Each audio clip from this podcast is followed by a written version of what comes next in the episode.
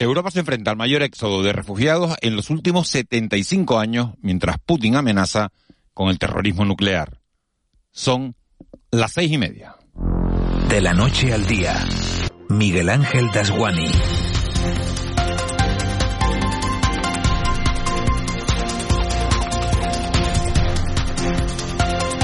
¿Qué tal? Muy buenos días. Es difícil no empezar la crónica de cada día hablándoles de Ucrania porque la invasión de Rusia a este país está superando las peores expectativas. Esta madrugada, mientras todos ustedes dormían, se ha producido un incendio en una de las mayores centrales nucleares del mundo, es la mayor de toda Europa. Afortunadamente, el fuego parece que está controlado. Llevamos nueve días de guerra, ya hablamos ya de miles de muertos y de la peor crisis de refugiados desde la guerra de los Balcanes. Ya ha salido un millón de personas del país y ACNUR calcula que esa cifra podría multiplicarse por cuatro en las próximas semanas. Estaríamos hablando en ese caso del mayor éxodo de refugiados desde la Segunda Guerra Mundial. La única buena noticia de las últimas horas, Cristian Luz, muy buenos días, es el acuerdo para poder establecer corredores humanitarios que sirvan como vía de escape, mm. al menos para la población civil. Sí, cuesta creer todo lo que estaba pasando. Buenos días, Miguel Ángel, porque recuerden que Putin dijo mil veces, cuando colocó hace ya casi un mes sus tropas en la frontera, que su intención no era invadir Ucrania y ayer ya tenía colocados barcos de guerra frente a las costas de Odessa, dispuesto a conquistarla. Todo esto después de las brutales ofensivas sobre Kiev y Kharkov, las dos principales ciudades del país. La verdad que son estremecedoras las imágenes que estamos viendo en las fronteras de Ucrania con Polonia, con Rumanía, con Hungría, incluso con Moldavia, personas, sobre todo mujeres y niños que, que no tienen dónde ir y que quedan, que quedan a expensas de las ONG voluntarios que están haciendo, hay que decirlo así, un trabajo impagable. En unos minutos, Miguel Ángel, les vamos a contar la última hora de este conflicto y vamos a hablar también de sus consecuencias económicas porque en este mundo globalizado cualquier acontecimiento importante tiene sus derivadas. Hoy hablaremos con responsables del sector turístico de las islas para conocer si pueden ofrecer sus instalaciones para acoger refugiados, tal y como ha pedido la Confederación Española de Hoteles y Alojamientos Turísticos. También profundizaremos en una de las consecuencias que tendrá el conflicto, la subida de precios de los piensos y los efectos que puede tener esto en el sector primario del archipiélago. También nos preguntaremos eh, si los precios, si los altos precios, eh, la alta inflación, está haciendo que los canarios consumamos menos es uno de, de, los asuntos que trataremos durante las próximas horas. Y si hablamos de altos precios, Miguel Ángel, hoy tenemos que hablar de la electricidad. Este viernes alcanzará el cuarto precio más alto de la historia, 340,7 euros por megavatio hora. ¿Seguirá subiendo con el conflicto ruso? ¿Qué podemos hacer los consumidores? Bueno, pues le preguntaremos al vicepresidente de Facua Consumidores en Acción. Y la guerra también puede afectar a nuestros datos, a las comunicaciones. Hablaremos de ciberseguridad con un experto en Big Data de la Universidad europea. Un experto en inteligencia artificial con muchísimo que, contar. Por cierto que a las 7.45, a las 8 menos, menos cuarto hora Canaria, Canarias Radio se va a sumar a la iniciativa de 150 emisoras públicas de todo el mundo, de 25 países distintos, que vamos a emitir en simultáneo la canción de John Lennon, Give Peace a Chance. Démosle una oportunidad a la paz. Estamos pendientes también hoy del tiempo porque vuelve el alicio vamos a tener un fin de semana de mala mar y de fuertes vientos. La EMED ha decretado el aviso naranja porque en algunos puntos las rachas podrían superar los 100 kilómetros por hora y no conviene desde luego correr riesgos. También se va a complicar la situación en el mar, así que aviso a navegantes, nunca mejor dicho, también en esta previa del fin de semana. José Luis Molina, Moli, está en el control para afrontar estas tres horas de radio que tenemos por delante.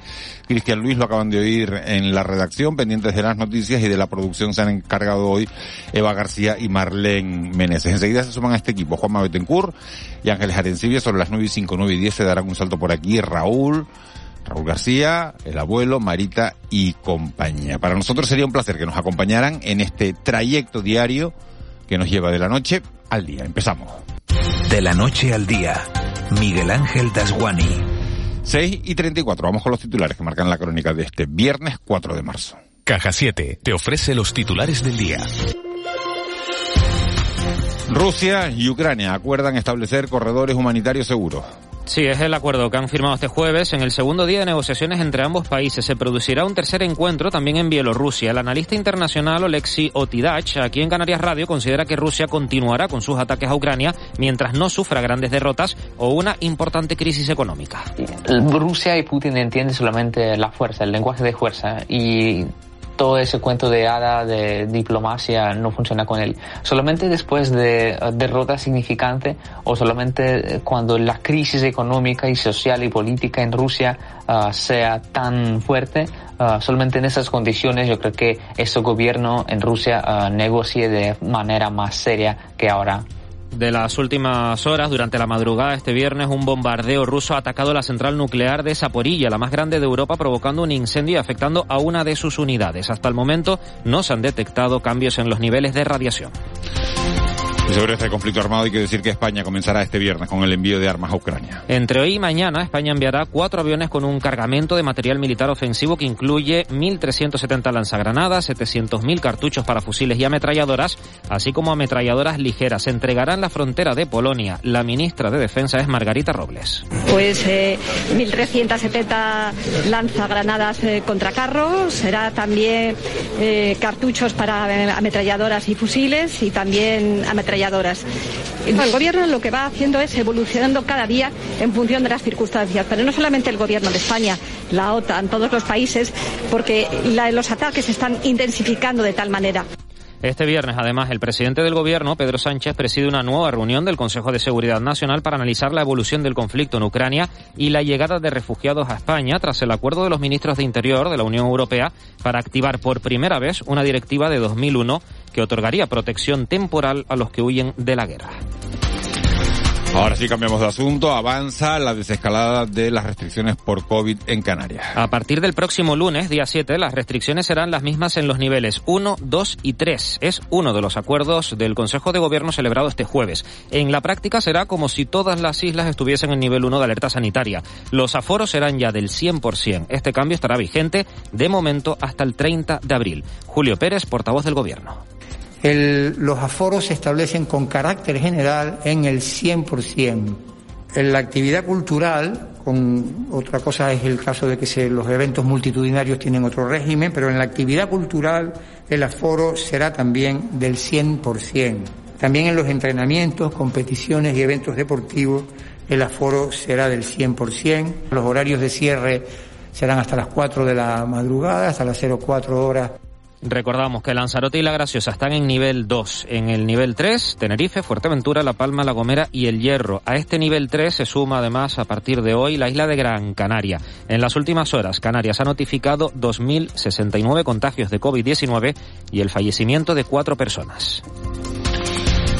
Y la Comisión Permanente del Consejo General del Poder Judicial expulsa de la carrera judicial al juez Salvador Alba. Condenado, recuerden, por manipular una instrucción para perjudicar a Victoria Rosell, jueza y actual delegada, delegada del Gobierno para la Violencia de Género cuando era diputada de Podemos en 2016.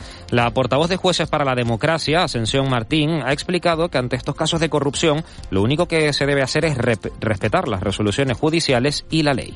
Desde la Asociación Juezas y Jueces para la Democracia eh, es simplemente la aplicación de la ley. La ley prevé en el artículo 379.1 que la condena a cualquier miembro de la carrera judicial por un delito doloso supone la pérdida de la condición de, juez, porque la conducta del señor Salvador Alba pues es de las más graves que se pueden cometer eh, siendo juez. Y terminamos con otra noticia del ámbito judicial. El Tribunal Constitucional da la razón a Canarias en el conflicto con el Estado por los incentivos a las producciones audiovisuales. Sí, el tribunal entiende que se ha producido el reconocimiento de facto por el Estado de la necesidad de respetar las normas que obliga a contar con el Parlamento de Canarias al modificar el REF, el régimen económico y fiscal. Desde el Gobierno de Canarias esperan que este camino de lograr que las modificaciones del REF se haga previo informe del Parlamento vaya poco a poco siguiéndose hasta que estos conflictos no se vuelvan a producir. Si quieres estar al día de la realidad económica de nuestro archipiélago, entra en el blog caja7contunegocio.com y tendrás la mejor información con autores de las islas. Marketing, emprendedores, ventas y muchos más temas te esperan en caja7contunegocio.com. Caja 7, comprometidos con nuestra gente. 6 y 39 de este viernes 4 de marzo en el mundo del fútbol final de locura, semifinal de locura en la Copa del Rey. Jugaban Betis y Rayo Vallecano. El Rayo se había adelantado. Finalmente el Betis marcó en el minuto 92 y se clasifica para la final que jugará con el Valencia el 23 de abril. Recuerden, final de la Copa del Rey Betis Valencia el 23 de abril. Aquí nosotros tenemos la mirada puesta en el fin de semana. La Unión Deportiva Las Palmas se enfrenta al Huesca. El Tenerife recibe al Valladolid, dos equipos que están apretadísimos en la tabla. Estrena el Tenerife la camiseta del centenario y el Granadilla visita al Atlético de Madrid en un encuentro que podremos ver por televisión canaria. En lo que se refiere al baloncesto, el Canarias se enfrenta al Obradoiro y el Granca juega contra el Zaragoza. Joaquín González, buenos días. Hola, buenos días Miguel Ángel. Nos vamos acercando a un fin de semana en el que nuestros equipos de segunda división afrontan compromisos trascendentales. La Unión Deportiva Las Palmas visitará mañana a partir de las 3 de la tarde el Alcoraz para medirse a la Sociedad Deportiva Huesca. Los amarillos se encuentran a tres puntos de los puestos de playos de ascenso y llevan tres jornadas consecutivas sin ganar, por lo que no pueden volver a fallar. Lo van a intentar hasta el final, como asegura José Rodríguez. Que este equipo no deja de creer y que lo va a seguir intentando. Vamos, que nadie dude de eso. De aquí al final vamos a luchar, vamos a corregir los errores, vamos a dar todo lo que tenemos. Y yo confío en mi equipo y confío en este entrenador, confío en que las cosas pasan y bien. Quedan muchísimos puntos, que queda un mundo todavía, son muchos, son muchos partidos. Mañana también juega el Club Deportivo Tenerife, que recibirá en el Heliodoro Rodríguez López a las 5 y cuarto al Real Valladolid. Un duelo de equipos candidatos al ascenso, ya que se mide el cuarto contra el tercero. Los blanqueazules están a la espera de saber si podrán contar con Alex Corredera, Mario González y Sergio González, positivos COVID desde principios de semana. La baja segura será la de Aitor Sanz, que deberá cumplir partido de sanción. Mañana, por cierto, el equipo estrenará la camiseta del centenario y se espera además la mejor entrada de la temporada en el Heliodoro. También en fútbol nos preparamos para vivir en la primera división femenina un partido apasionante este próximo domingo y es que el Granadilla, tercer clasificado, visita al cuarto, el Atlético de Madrid, en un duelo directo en la lucha por los puestos de la Liga de Campeones y que podrán seguir a través de las cámaras de televisión canaria. En baloncesto vuelve la Liga CB después de un parón de dos semanas por la disputa de la Copa y de las ventanas FIBA. El Canarias recibirá el domingo al Obradoiro, mientras que el Gran Canaria visitará el Zaragoza. Y además, hoy vamos a estar muy pendientes al inicio de la vigésima edición de la Transgran Canaria. 642, Edgar Cedrés, muy buenos días. Buenos días. ¿Cómo estás? Ángel. ¿Cómo estás? Pues bien, bien, aquí de viernes incorporándonos, pero bien, bien. ¿De viernes? ¿De viernes con frío? ¿De viernes sin frío? ¿De Pues viernes sí, con hace, lluvia? ¿De hace viernes con fresquito viento? y, y llueve algo. Parece que Edgar llega los viernes y trae la lluvia. no lo digas así, hombre, que entonces te vamos a poner los lunes. bueno, Y te bueno. vamos a hacer trabajar lunes, martes y miércoles. bueno, ¿qué tiempo nos encontramos, Edgar? Pues amanecemos con algunas precipitaciones en forma de llovizna o lluvia débil, principalmente por el norte de las islas de mayor relieve. Pues las más destacables durante la madrugada han caído en la- por el norte de la isla de Gran Canaria y en el extremo nordeste de la isla de Tenerife. También se han registrado algunas lloviznas en el- la isla de Lanzarote y en la isla de la Graciosa, por el norte de la Gomera y el nordeste de la isla de La Palma. Esas precipitaciones nos seguirán acompañando a lo largo de la jornada y si se cumple la predicción, pues las más persistentes caerán en el nordeste de La Palma, en el extremo nordeste de la isla de Tenerife y también seguirán haciéndolo por el norte de la isla de Gran Canaria. El ambiente más soleado, pues disfrutaremos por el sur y el oeste de la isla de La Palma, en el sur de las islas de mayor relieve y también quizás por el sur y en la costa este de la isla de Fuerteventura. Pues en esa zona será donde los termómetros pues sean más agradables. En la costa hoy no cambiarán mucho las temperaturas, moverán entre los 18 y algo más de 22 grados. Los valores más altos, pues en la costa de Tazacorte por el oeste de la isla de La Palma, en la costa de Valle Gran Rey, en el suroeste de la isla de La Gomera y en algunos puntos del sur de Gran Canaria y de la isla de Tenerife. Difícilmente, pues esos termómetros superarán la barrera de los 23 grados. Ambiente fresco en los pueblos del interior de las islas, allí donde tengamos la nubosidad, nos acompañará durante toda la jornada, especialmente en, medianías. Difícilmente los termómetros superarán la barrera de los 15, 16 grados a primera hora de la tarde. Y hoy a destacar el viento, alisio que irá cobrando intensidad, especialmente durante la segunda mitad del día. Se activarán avisos por parte de la EMET de nivel amarillo en el Hierro, La Gomera, en el este, sur y oeste y en las cumbres de la isla de Tenerife, también en el área metropolitana y en las vertientes este, sur y oeste y en las cumbres de la isla de La Palma, de, perdón, de Gran Canaria. En esas zonas las rachas de viento podrán superar los 70 kilómetros por hora. Precaución con ese viento y además ese viento estropeará la situación del mar. Predominará la fuerte marejada en los canales entre islas y por el norte, precaución porque esperamos mar combinado del norte y las olas podrán durante la tarde superar los 3 metros y medio de altura. Edgar, muchas gracias por este primer anticipo. Sobre las 7 y 5, 7 y 10 hablamos de nuevo, ¿te parece? Perfecto, hasta luego. Hasta ahora, 6.44.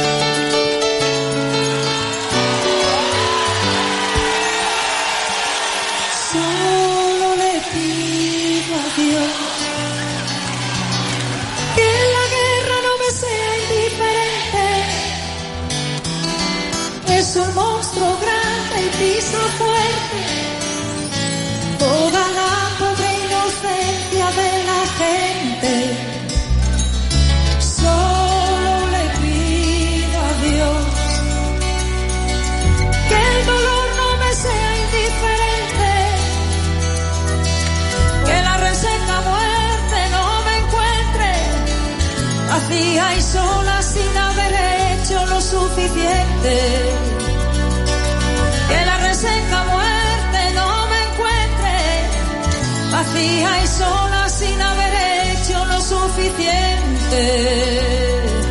Solo le pido a Dios. Para Belén y Antonio Flores, Cristian Luis. Pues sí, con ese, esa demanda, ¿no? Que, que hacen, ¿no? Bueno, eh, la verdad que... Mucho habíamos tardado en poner esta, esta canción. Ayer me la mandó una amiga, Marga, a- al móvil, eh, y no hizo falta que me dijera más, no, me mandó la, la canción, y, y dije, claro, es la canción. Sin duda, un himno, ¿no? A favor de la sí. paz y, bueno, necesaria en Y estos que tenemos que tiempos. haber puesto seguramente el primer día. Hoy vamos a tener también otro otro tiempo para la solidaridad, para la paz. 150 emisoras públicas de 25 países distintos. Vamos a poner a las 8 menos cuarto de la mañana una canción de, de John Lennon. Pero este himno, este himno de Ana Belén, solo le pido a Dios, cantada con Antonio Flores, pues, pues es muy oportuno, ¿no? En los días que corren.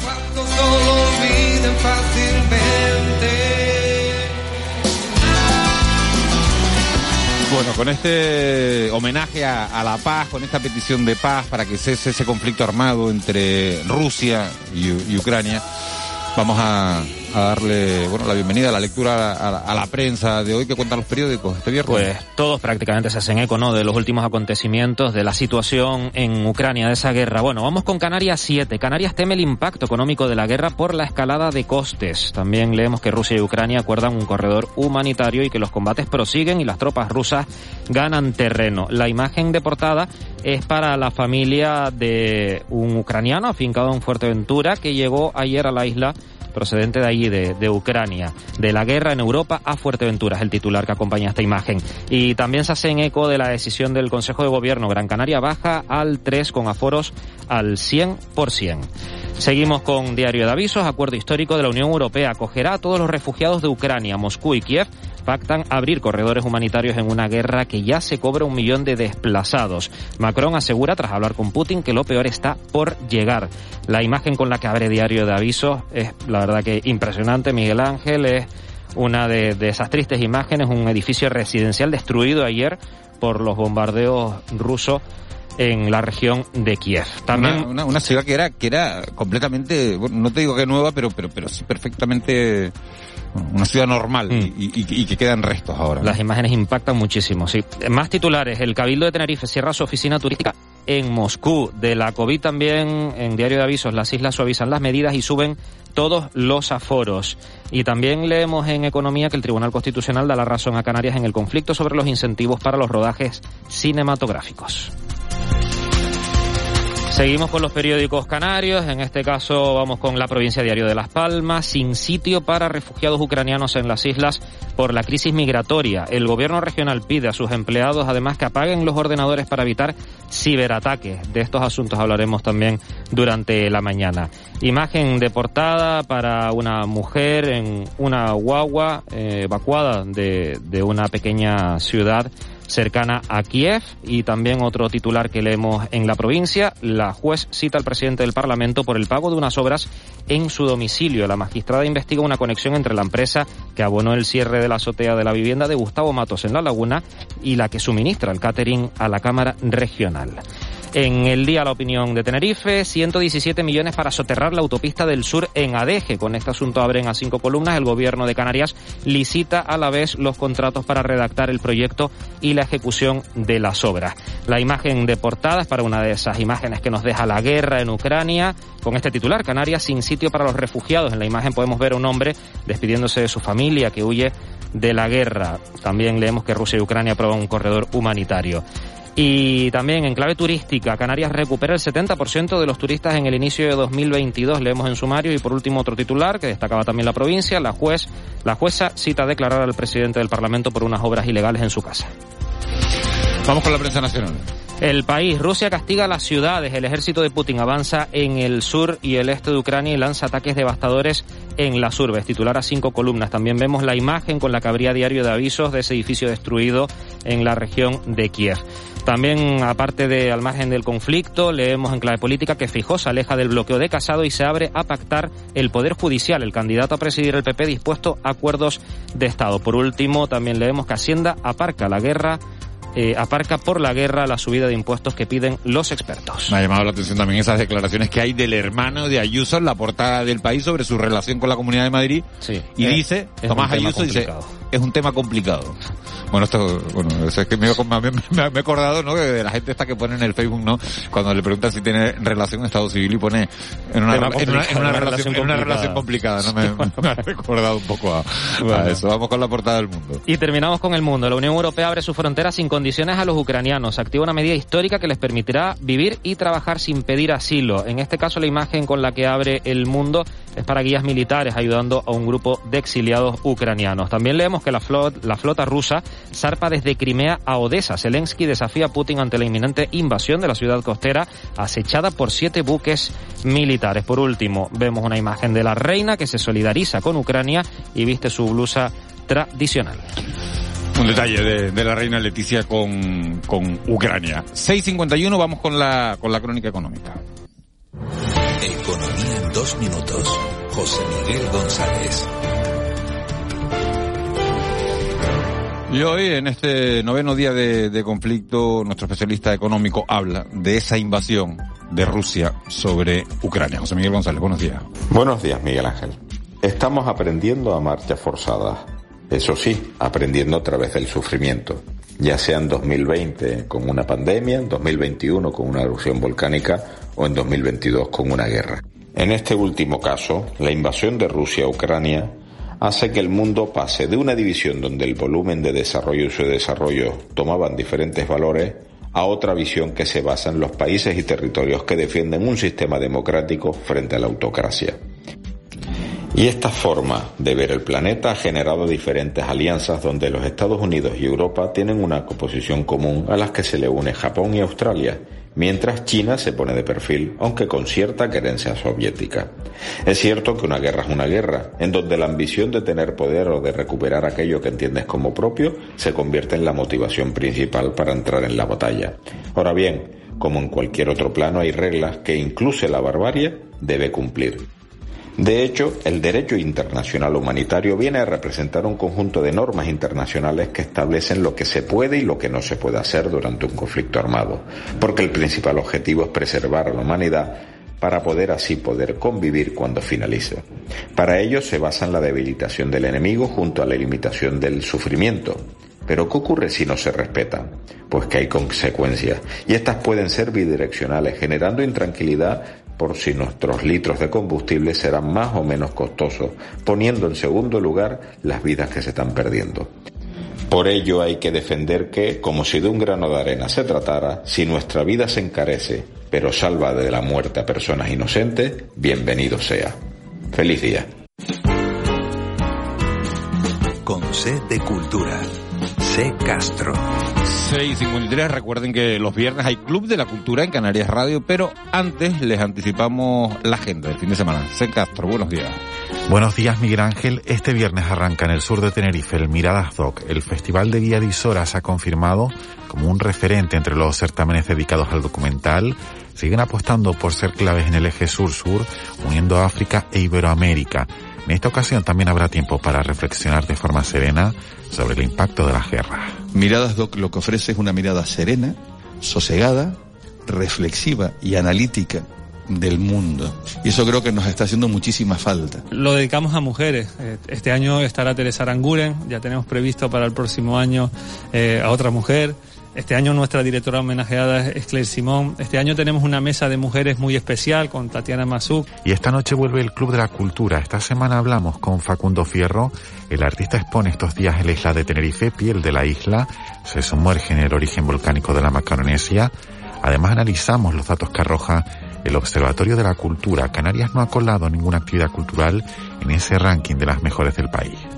Son festivales, es decir, son eventos puntuales que se celebran en un día, en una semana, en un momento dado, y, y- y de cosas más estables que sean un poco buques insignia, que estén todo el año y que sean como referencias de la oferta cultural de Canarias, que hay unas cuantas, pero en este ranking este año solo figura una. Entonces, bueno, es un, es un perfil quizá a analizar. En la agenda del fin de semana nos apuntamos teatro, pinceles y flores, la obra de comediantes de la Cacharra Verde sobre la vida y obra de Frida Kahlo, será en el auditorio de Antigua en la isla de Fuerteventura y también lectura poética de Elsa López con el ciclo Dinámicas Literarias en TEA Tenerife Espacio de las Artes.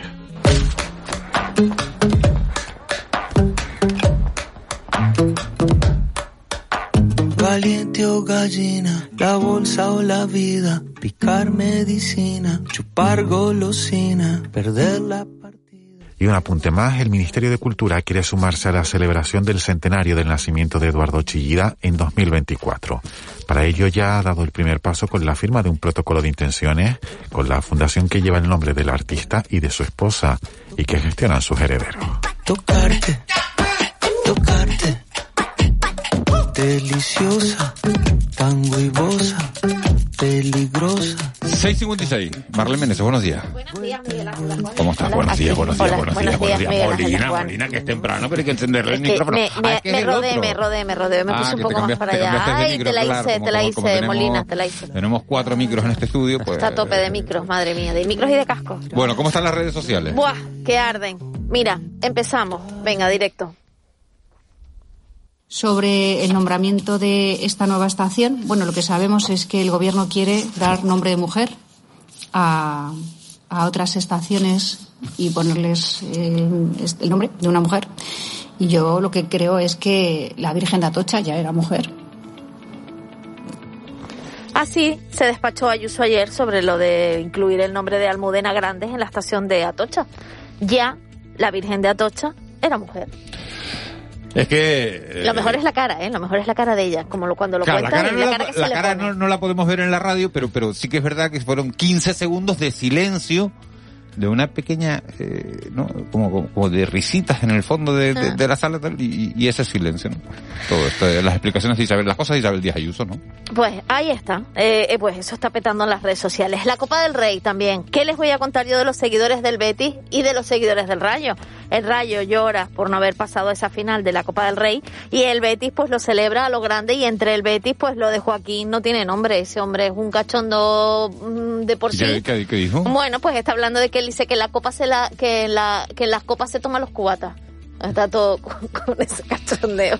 Sí, pues menos mal, que, menos, menos mal que habían marcado un par de minutos antes, porque la ocasión que falló, la ocasión que falló en la recta final del partido, vamos, también es para... Y luego lo ha comentado Cristian en las portadas de los periódicos, es tendencia a ella, a la reina Leticia no le gusta que se le comenten sus looks, pero ha jugado con eso y precisamente ayer en apoyo a Ucrania, en un acto de la Fundación Mutuo Madrileña, utilizaba el, y ver, ver si lo digo bien, visillanka, que es la prenda tradicional ucraniana, que es esa blusa bordada, la gente que ha ido a las manifestaciones en todas las partes del mundo y aquí en Canarias ha visto muchas, a muchas mujeres y a muchos hombres vestidos con esas blusas y luego utilizan unas coronas de flores. Bueno, pues esa es la, el, traje tradicional. Las tendencias en las redes sociales también es Ucrania, Zelensky y también sale a la palestra Olena Zelenska, que es la mujer, la primera, la primera dama de, de Ucrania, la mujer de Zelensky, que también ha, eh, se ha quedado en Kiev acompañando a su marido mientras que han sacado a sus hijos del país. O sea que estos son tendencias en las redes.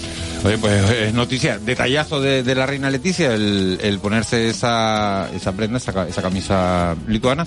Bueno, vamos con mun- Día Mundial este... Hoy es el 4 de Día. Mundial contra la Obesidad. Es un día para tener en cuenta. Más de 1.900 millones de adultos la padecen y 340 millones de niños. Tal día como hoy, en 1812, fue una fecha para el nacimiento de la Lotería Nacional. Tal día como hoy se jugó la primera Lotería Nacional en nuestro país. En 1918, la gripe española, mal llamada, eh, mataba más de, empezaba su pandemia en Kansas y mataba más de 40 millones de personas. Y en 2004 la Unión Europea lanzaba la tarjeta sanitaria común para atender a los turistas. Y hoy celebramos el nacimiento de Humberto Tozzi. con la palabra gloria, porque aquí a tu lado